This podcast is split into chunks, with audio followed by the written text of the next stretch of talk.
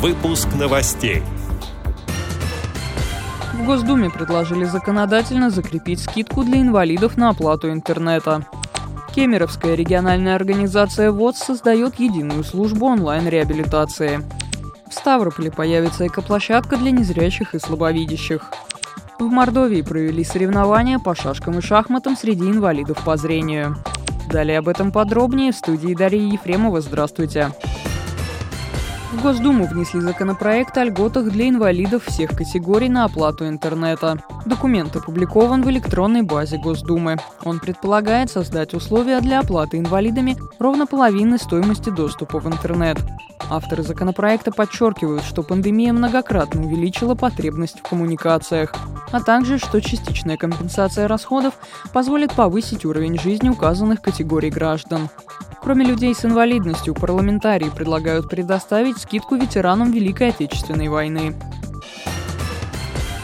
Кемеровская региональная организация ВОЗ приступила к реализации социального проекта «Онлайн-пространство, соединяющее нас». Проект стал победителем конкурса президентских грантов в 2020 году. Он направлен на развитие доступной цифровой среды и создание условий для непрерывной поддержки незрячих и слабовидящих в Кузбассе. Это осуществят с помощью единой службы онлайн-реабилитация на дом, созданной на базе региональной организации. Жители региона смогут получить консультации по социокультурной, социально-психологической, информационно-просветительской работе организации ВОЗ с помощью ТимТока, YouTube, других программ и сервисов. Консультантами единого удаленного информационного сервиса в Кузбассе стали профессиональные психологи и эксперты с инвалидностью по зрению. В рамках проекта запланирован цикл учебных вебинаров, цифродоступность и онлайн-встреч со специалистами в разных сферах. Ставрополе создадут специальную экологическую площадку для незрячих и слабовидящих. Она будет представлять собой инклюзивное пространство, где гости смогут потрогать спилы деревьев, типичных для региона, и изучить ароматы растений. Новое пространство будет включать две зоны сухого бассейна, наполненного различными природными материалами, и сухого ручья, специально созданного для хождения босиком, чтобы развивать тактильную чувствительность ног. В экопространстве планируется проводить различные мастер-классы. На площадке будут ждать и учеников школ для незрячих и слабовидящих детей. Для них создадут стенды с рельефными следами животных. К работе планируется привлечь специалистов-краеведов. Начать создание экоплощадки в Ставрополе собираются уже в этом году, передает портал «Особый взгляд».